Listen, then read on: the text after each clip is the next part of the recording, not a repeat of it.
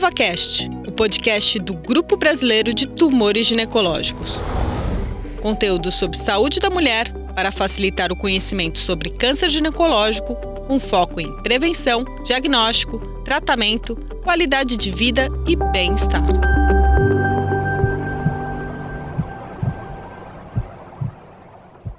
Olá, eu me chamo Moura, sou jornalista de ciência, doutor em oncologia e apresentador do EvaCast, Neste episódio do EvaCast, o tema é Movimento Brasil sem câncer de colo do útero. Participam deste episódio Angélica Nogueira Rodrigues, oncologista idealizadora do EVA e do Movimento Brasil Sem Câncer de Colo do Útero, diretora nacional da Sociedade Brasileira de Oncologia Clínica, SBOC, chair do Latin American Cooperative Oncology Group, LACOG, diretora técnica da Dom Oncologia e professora pesquisadora da Universidade Federal de Minas Gerais. Também Raquel Cossetti, oncologista clínica do Hospital do Câncer Aldenora Belo, UDI Hospital Rede Dor São Luís, Oncologia Dor e Clínica Preciore. É autora do livro A Jornada do Câncer: Histórias de quem percorreu este caminho. Nós seremos a primeira geração sem câncer de colo do útero. Essa é a missão trazida no lema do movimento Brasil Sem Câncer de Colo do Útero. A iniciativa atende ao chamado da Organização Mundial da Saúde para eliminação deste que é o câncer ginecológico com maior número de casos. Mais de 600 mil mulheres no mundo recebem todos os anos o diagnóstico de câncer de colo uterino. No Brasil, são 17 mil novos casos previstos para cada ano do triênio 2023-2025. Para a eliminação da doença, a palavra-chave é prevenção, traduzida especialmente em acesso e adesão ao exame Papa Nicolau e a vacinação contra o vírus HPV. A estratégia global de eliminação do câncer de colo do útero foi lançada pela OMS em 2018. E dois anos depois, 194 países já tinham aderido formalmente. O diretor-geral da OMS, Tedros Adhanom, afirma que, abre aspas, através de uma abordagem custo-efetiva e baseada em intervenções, incluindo vacinação contra papilomavírus humano, triagem e tratamento de lesões pré-cancerosas e melhorando o acesso a diagnóstico e tratamento de cânceres invasivos, podemos eliminar o câncer de colo do útero como um problema de saúde pública e torná-lo uma doença do passado. Fecha aspas para abordar os principais pontos do chamamento da OMS para eliminação da doença e trazer as realizações do movimento Brasil Sem Câncer de Colo do Útero, recebemos neste episódio do EVA as nossas duas convidadas. A nossa primeira convidada, Angélica Nogueira, oncologista clínica, Doutora Angélica, muito obrigado pela sua participação neste episódio do EvaCast. Doutora Angélica, por que foi necessária a criação dessa estratégia global, né, a partir desse chamamento da OMS, e como surgiu o movimento Brasil Sem Câncer de Colo do Útero? Muito obrigada, Moura, pelo convite. Muito obrigada ao, ao Grupo Brasileiro de Tumores Ginecológicos pela inclusão dessa importante pauta Nessa data que é celebrada mundialmente a conscientização pela eliminação do câncer do colo do útero, que é o 17 de novembro. E a OMS teve que se posicionar, e esse posicionamento faz agora em 2023, completa cinco anos, pelo fato de que, apesar da existência de estratégias muito eficazes para o rastreamento, para diagnóstico, para tratamento do câncer do colo do útero, o câncer do colo do útero segue sendo um problema de saúde pública mundial, atualmente a quarta causa de câncer na mulher no mundo, no Brasil, a terceira causa de câncer na mulher. Então, o posicionamento, a necessidade desse, desse chamado para ação, desse call to action da, M, da OMS, ele resulta dos altos índices de câncer do colo do útero mundialmente, uma doença totalmente passível de prevenção. E no Brasil, nessa linha, nessa mesma linha, é, a gente constatou que se a gente não efetivar as estratégias, não vai haver eliminação do câncer do colo do útero.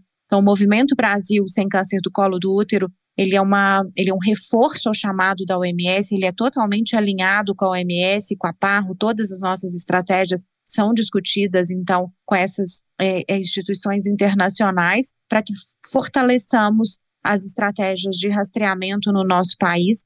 Então, o Movimento Brasil Sem Câncer do Colo do Útero, ele abraçou todas as instituições que têm a ver com a causa da eliminação do câncer do colo do útero, da vacinação do HPV, de melhorias de tratamento, etc. Doutora Angélica, quando olhamos para a epidemiologia, a incidência e mortalidade por câncer de colo do útero no mundo, comparando os países, vemos o quanto é urgente criar meios para equidade no acesso, não é mesmo?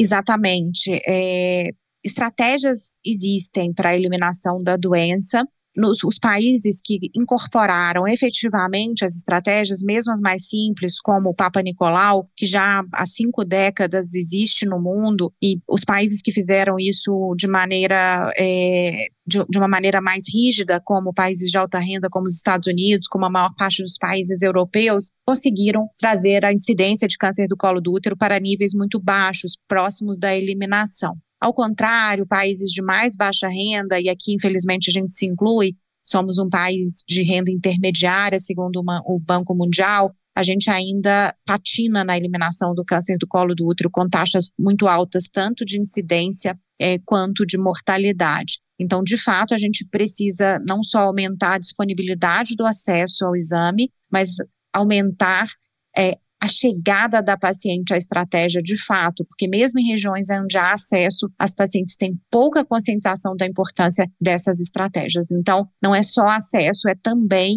e isso é muito importante, que as pacientes tenham conscientização. Neste episódio do EvaCast especial do Movimento Brasil Sem Câncer de Colo do Útero, nossa também convidada é a também oncologista clínica Raquel Cossetti, Doutora Raquel, muito obrigado também por estar conosco no EvaCast. Doutora Raquel, o que ocorre biologicamente para ver esta relação tão estreita entre o vírus HPV, o papilomavírus humano, e a evolução para câncer de colo do útero? Olá, Moura. Eu queria agradecer também pela participação e pelo convite para fazer parte desse episódio do EvaCast de um tema extremamente relevante e é um tema que é muito querido para mim, em especial por, pelo fato de eu ser médica oncologista atuando no estado do Maranhão, onde a gente tem uma incidência muito elevada tanto de casos diagnosticados em geral em estadio mais avançado, com maiores taxas de mortalidade, menores benefícios do nosso tratamento, é, e também uma elevada mortalidade por essa doença na nossa população. Então, há vários anos, essa é uma causa que tem. É, eu já recebi esse chamado para essa causa de ajudar na eliminação do câncer de colo de útero, e é uma honra poder fazer parte é, desse, desse episódio e também de me juntar ao movimento Brasil Sem Câncer de Colo do Útero. E voltando então para essa relação estreita entre o vírus HPV e o câncer de colo de útero, nós já sabemos que o vírus HPV é a causa de quase 100% dos tumores de colo do útero. Né? Então, o que, que acontece? A maior parte da população, tanto homens quanto mulheres, terão contato com o vírus HPV, que em geral ele se dá por transmissão por via sexual. Então, todos os homens e mulheres que já iniciaram sua vida sexual provavelmente vão ter contato com o vírus HPV ao longo da sua vida. E esse vírus ele pode permanecer no epitélio é, no caso da mulher, no epitélio do colo do útero, mas também ali na região da vulva e da vagina. Nós sabemos que existem mais de 100 tipos de vírus HPV. Desses mais de 100 tipos, nós temos alguns subtipos do vírus HPV, que são aqueles que estão associados à evolução do processo de formação do câncer, em especial os subtipos 16 e 18, que são responsáveis por cerca de 70% dos casos do câncer. E o que acontece é que esse vírus, ele apesar de ser um vírus, ele causa uma infecção silenciosa. Então, diferente de outros vírus, que quando a gente é infectado, por exemplo, por um vírus da gripe, a gente tem sintomas, o vírus do HPV geralmente não traz nenhum sintoma. E o nosso corpo, ele tenta eliminar essa infecção e a persistência do vírus.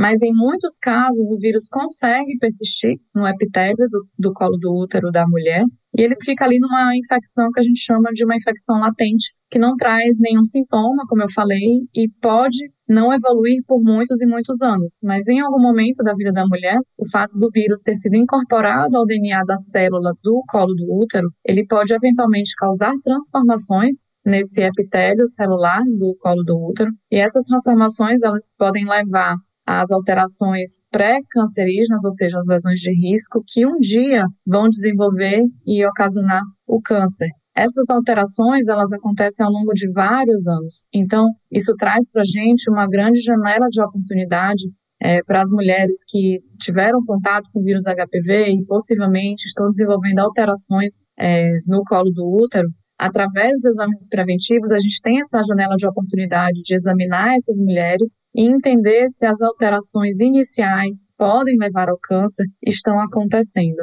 A vacina quadrivalente protege contra esses quatro tipos que você mencionou, né? 6, 11, 16 e 18, e está disponível essa vacina desde 2014 no SUS. Para quem, doutora Raquel, esta imunização é indicada? Bom, então a vacina quadrivalente que está disponível, ela consegue evitar cerca de 70% dos casos de câncer, né? Como eu mencionei, os subtipos 16 e 18 estão associados a cerca de 70% dos casos. E hoje, na nossa, no nosso calendário vacinal do SUS, ele está previsto a sua indicação para todas as meninas e meninos de 9 a 14 anos. E é importante ressaltar que nessa faixa etária de meninas e meninos mais novos, apenas duas aplicações da vacina são eficazes para você obter a proteção máxima da vacina. Né? Mas além das meninas e meninos nessa faixa etária de 9 a 14 anos, essa vacina ela também é indicada e está incorporada no Ministério da Saúde para homens e mulheres que vivem com situações de imunocomprometimento, né? Então, homens e mulheres imunocomprometidos até os 45 anos, e isso são pessoas que já foram transplantadas, submetidos a algum transplante, pacientes oncológicos em uso de quimioterapia e radioterapia, pessoas vivendo com HIV e AIDS, e também tá, é, foi incorporado para pessoas vítimas de violência sexual. Nessa faixa etária, a partir dos 15 anos, então, ou pessoas imunocomprometidas, a recomendação é que sejam aplicadas três doses da vacina nessa faixa etária, é, e também nesse caso de imunocomprometimento, duas doses apenas não é tão eficaz, então nessa situação são recomendadas três doses. Esse é o que está previsto na tabela do Ministério da Saúde de forma gratuita pelo SUS. Mas a gente sabe que homens e mulheres que não estão em situações de comprometimento da imunidade também podem ter algum benefício da vacina até os 45 anos. Então, para aqueles que não tiveram a oportunidade de ser vacinados através do calendário vacinal gratuito do Ministério da Saúde e que tenham interesse, podem fazer a vacinação contra o vírus HPV na rede privada, sendo recomendado então fora da faixa etária de 9 a 14 anos, a partir dos 15 anos, é recomendado as três doses da vacina. Doutora Angélica, quais são as medidas adotadas hoje pelo movimento Brasil Sem Câncer de Colo do Útero no contexto das intervenções propostas pela OMS, no caso, acesso à vacina, acesso ao rastreamento e acesso ao tratamento? O movimento Brasil Sem Câncer do Colo do Útero, ele então, como já dito, trabalha em total alinhamento com a Organização Mundial de Saúde mas um ajuste foi necessitado porque a, a, e a gente vai ter oportunidade de falar um pouquinho sobre isso. A OMS defende o rastreamento atualmente com a técnica de HPV-DNA. A, a, defesa da OMS é que 70% das mulheres estejam cobertas pelo, por este método de rastreamento. E hoje no Brasil, uma, uma, a forma de rastreamento disponível no sistema público de saúde é o rastreamento com, com o sistema de Papa Nicolau, o preventivo de Papa Nicolau. Bom, então a, a gente defende a, as mesmas taxas de cobertura é, que a OMS defende, 90% é, da população alvo vacinada, e hoje a vacinação é para meninas e meninos de 9 a 14 anos de idade, imunossuprimidos até 45 anos de idade, é, o 90% também de pacientes com doença inicial serem tratadas, visto que essa é uma doença que a gente pode tratar, infecção persistente, as, os NICs e também o câncer em seu estágio inicial com chance de cura.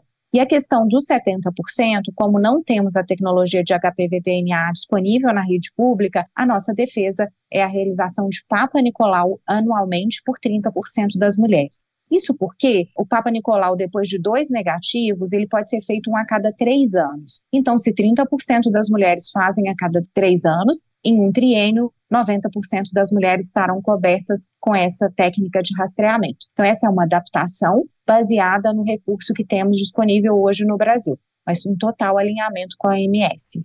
Então, esses números que você trouxe de 90, 70, 90 são justamente aqueles indicadores propostos pela OMS. Isso, e a adaptação para nós, 90, 30, 90, sendo 30 a 30% de cobertura do Papa Nicolau por ano ou 90% de cobertura de Papa Nicolau a cada três anos no país.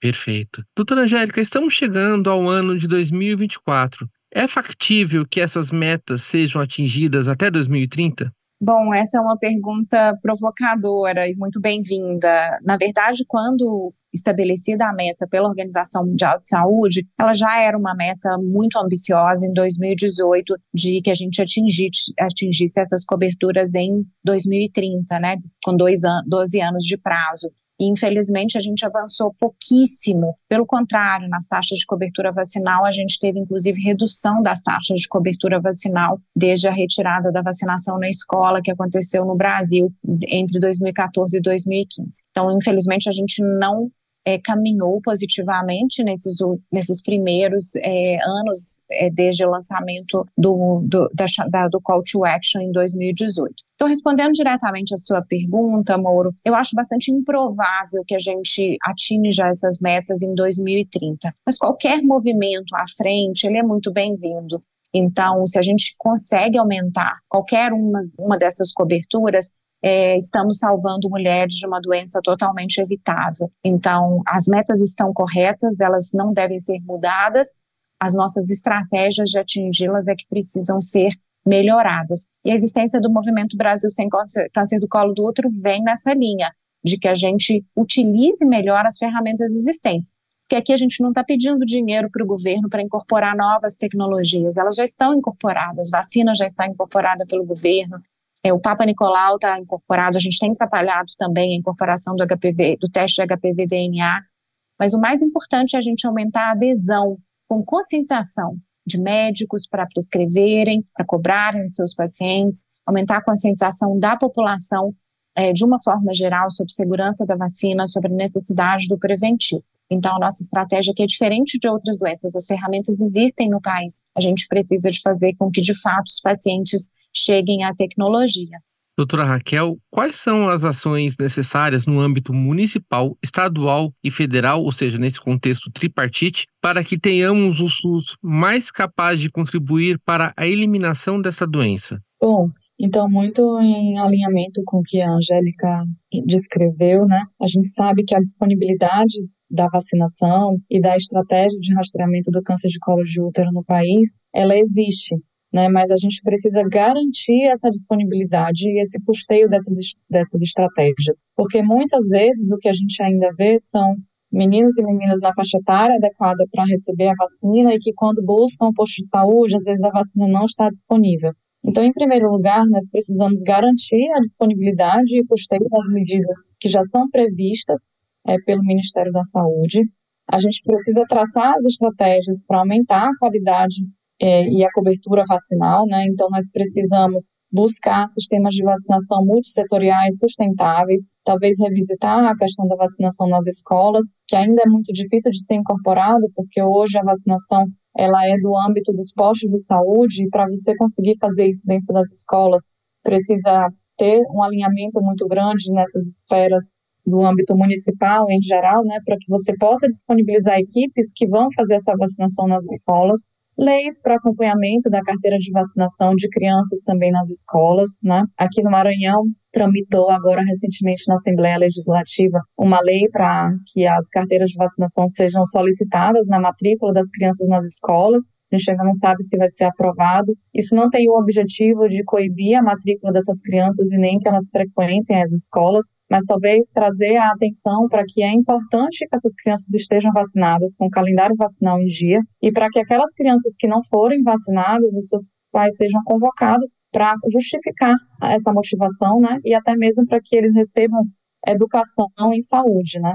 A gente precisa também ter estratégias para alcançar os mais vulneráveis. Ainda que a gente vá até as escolas, a gente sabe que no Brasil ainda existe uma parcela da população que sequer frequenta a escola, que ainda tem dificuldade de entrar, inclusive, no sistema de ensino público. Né? Tem muitos municípios, eles não têm disponibilidade de vagas para todos, é, então, os mais vulneráveis, que em geral são aqueles mais acometidos pelo câncer de colo de útero, são é, para quem a gente precisa de, fato oferecer mais esforços para que a gente possa alcançar a equidade nos nossos propósitos, né, e na nossa disposição de recursos. Então a gente precisa encontrar quem é a parte dessa população que não está sequer frequentando a escola e talvez também não esteja recebendo é, atenção em saúde adequada. Isso pode ser feito também através dos nossos programas de compartilhamento de renda, de distribuição de renda, em que você tem diversas crianças e adolescentes que estão cadastrados a partir de suas famílias, né?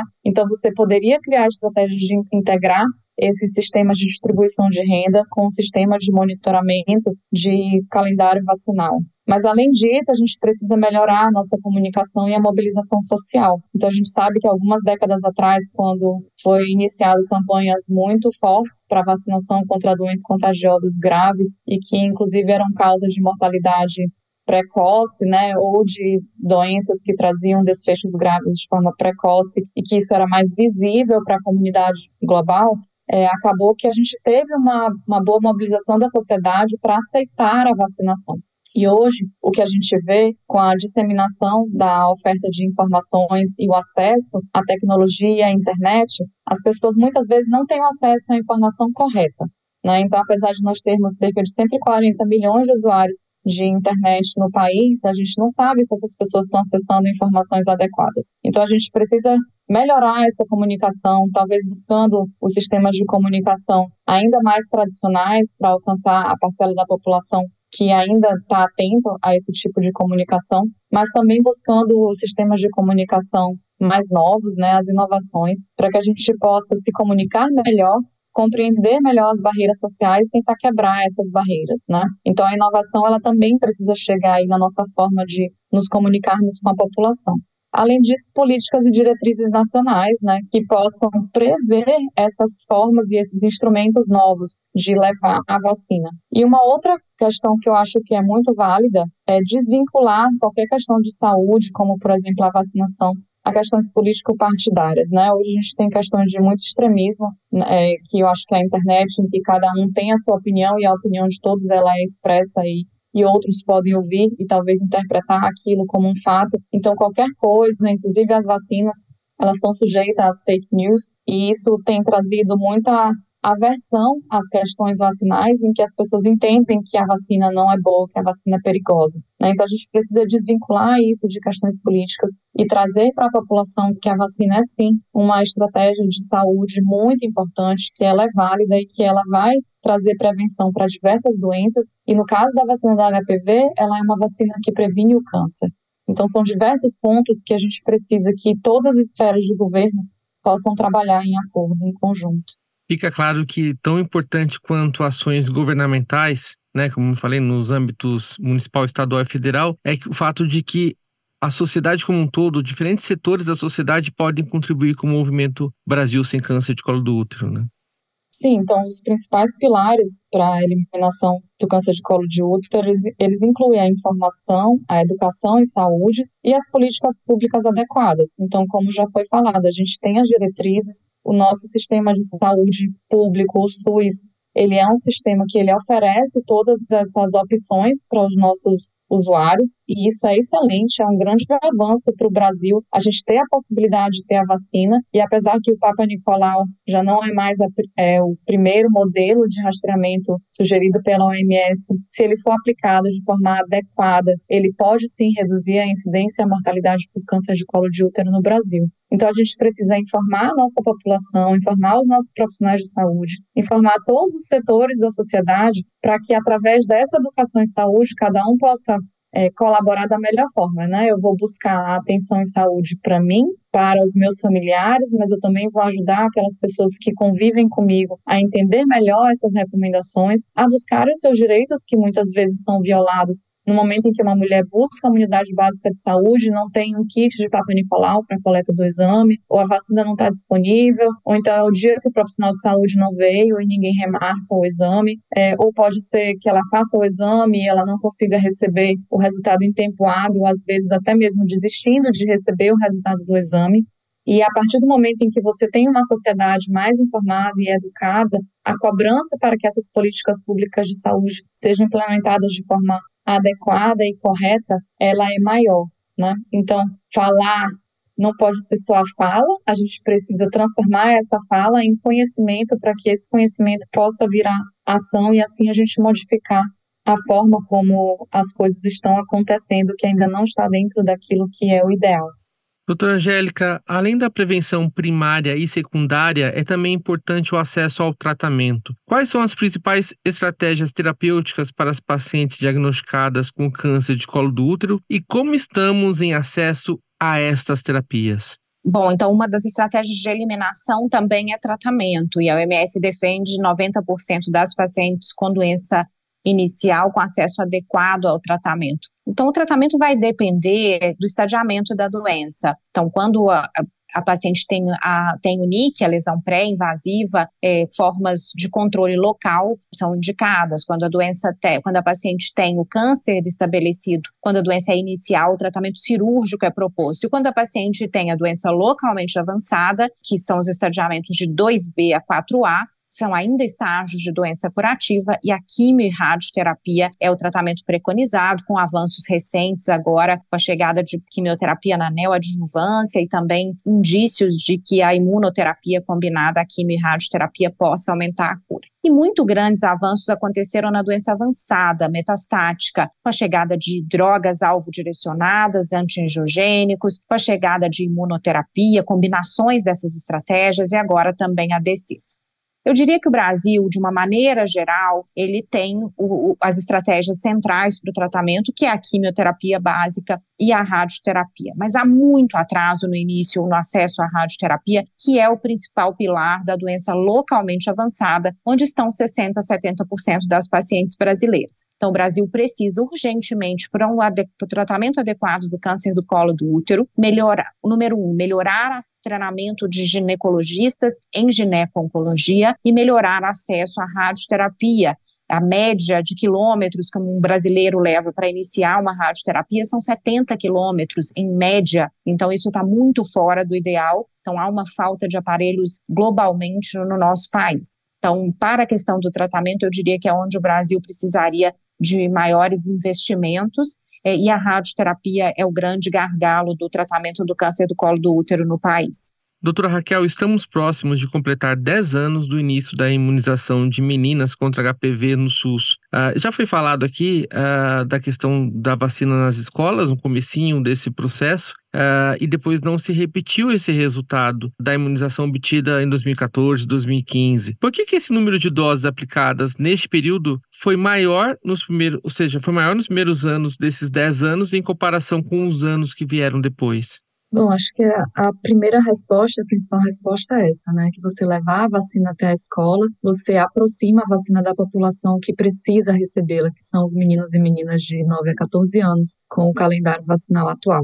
Então, nos primeiros anos em que a gente conseguiu levar a vacina até as escolas, a gente teve uma adesão maior. Essa população de 9 a 14 anos está numa faixa etária que não é mais a faixa etária que os pais tem aquela preocupação de estar levando sempre o bebezinho para fazer consultas de rotina com o seu pediatra, que tem problemas de saúde recorrentes, né? Então, é uma população de pré-adolescentes e adolescentes que muitas vezes já está um pouco mais distante das equipes de saúde, do profissional de saúde. Então, a gente precisa melhorar, como a gente falou aqui, de diversas estratégias para que a gente possa levar essa população também para os postos de saúde para receber a vacina ou conseguir levar a vacina para dentro das escolas de alguma forma. Além disso, a gente sabe que o crescimento de fake news das vacinas também tem afastado da população. Né? Hoje, todos têm, muitas pessoas têm medo das vacinas, inclusive da vacina contra o HPV. Essa população de pré-adolescentes e adolescentes podem ter eventos adversos de vacina que muitas vezes são eventos de mal-estar, pelo medo da vacina, pelo medo da agulha. Né? Então, nem sempre são eventos adversos reais é, que causam malefícios associados à vacina e esses efeitos que podem acontecer ou que são de, de questões até mesmo é, psicossociais, né, da forma de você aplicar uma vacina naquele, naquela faixa etária de pré-adolescentes, eles acabam sendo divulgados de forma maciça, né, notícia que gera maior engajamento que gera maior alcance. Então a gente precisa combater essa desinformação e a gente precisa aproximar a nossa população principal majoritária, que são as meninas e meninos de 9 a 14 anos da vacina. Então, se a gente conseguir levar essa vacina de volta para as escolas, esse é o ideal. Doutora Raquel, além da vacina quadrivalente, há também a nonavalente, ou seja, que protege contra nove tipos de HPV. Quais são as evidências científicas hoje em torno desta vacina nonavalente? E seria válido, doutora, também considerá-la futuramente no SUS? A vacina nonavalente, ela incorpora alguns subtipos a mais do HPV, e aí dessa forma, a vacina quadrivalente, que alcança cerca de 70% de prevenção do câncer associado ao HPV, a nona valente ela alcança mais de 90% de prevenção dos cânceres associados ao HPV, a partir do momento que ela incorpora outros subtipos do vírus. É, então, ela é mais eficaz. É, em relação à incorporação do SUS, eu ainda fico com a ideia de que se a gente tem a vacina quadrivalente, o ideal é que a gente consiga melhorar a nossa estratégia de vacinação das crianças e adolescentes. Se a gente conseguir melhorar as nossas estratégias com a vacina quadrivalente, a gente já vai ter um ganho enorme para a nossa população e para tentar eliminar de fato o câncer de colo de útero no futuro. Claro que a vacina monovalente ela é melhor, oferece esse, esse poder de prevenção um pouco maior. Então, no futuro, a gente poderia pensar em incorporá-la, mas não adianta eu incorporar uma estratégia teoricamente melhor se eu não faço o básico, que é conseguir alcançar a minha população.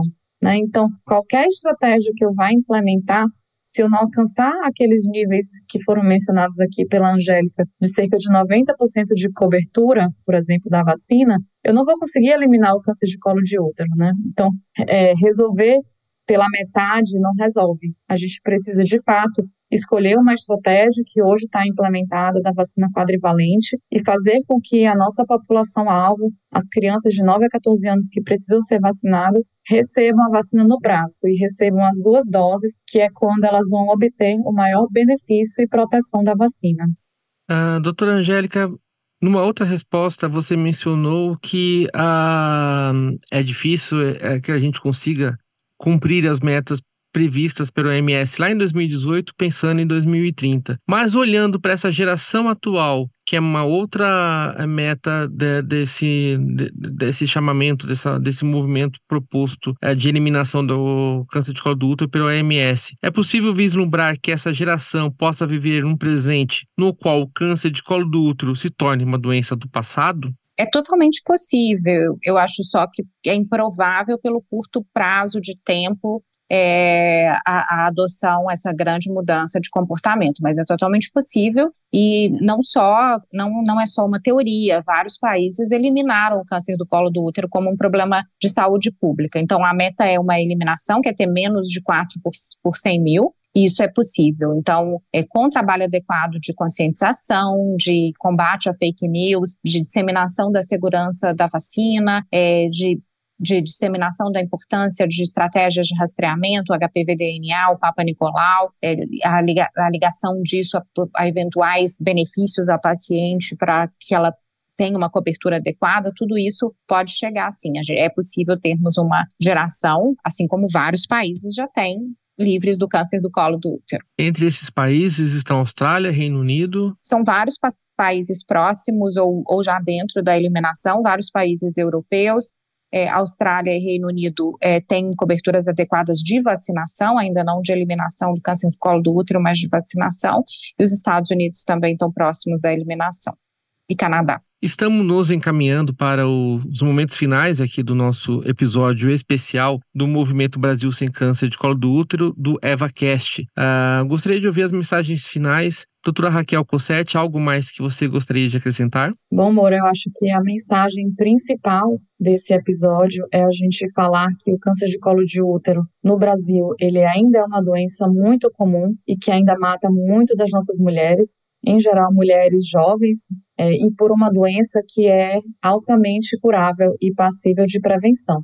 Então, nós precisamos lançar mão das estratégias que existem e que já foram incorporadas no nosso sistema de saúde para levar essa eliminação para as nossas mulheres. Então, nós temos um sistema de saúde que nos dá a oportunidade de vacinar as nossas meninas e meninos para que nós possamos prevenir um câncer altamente evitável e além disso, nós também temos as estratégias de rastreamento.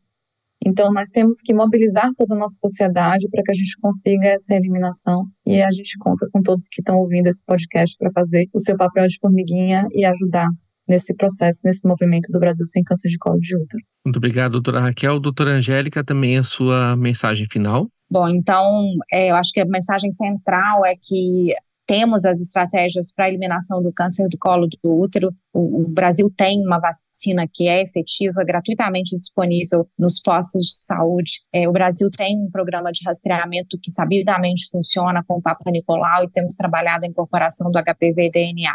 Então, é, é, essa é a nossa chamada de ação para que a gente, cada um de nós que trabalha com pacientes, é, ou que temos familiares que ainda não estão dentro das coberturas ideais, que a gente é, consiga mudar, consiga melhorar esses níveis de cobertura para a gente, de fato, chegar a uma possibilidade de eliminação. Obrigado a você que acompanhou este episódio do EvaCast, o podcast do Grupo Brasileiro de Tumores Ginecológicos. As opiniões de nossos convidados não representam a opinião do Grupo Eva. Estamos nas principais plataformas de podcast. Ouça, compartilhe e nos ajude a fazer o EvaCast com seus comentários e sugestões de temas. Um grande abraço e até o próximo episódio.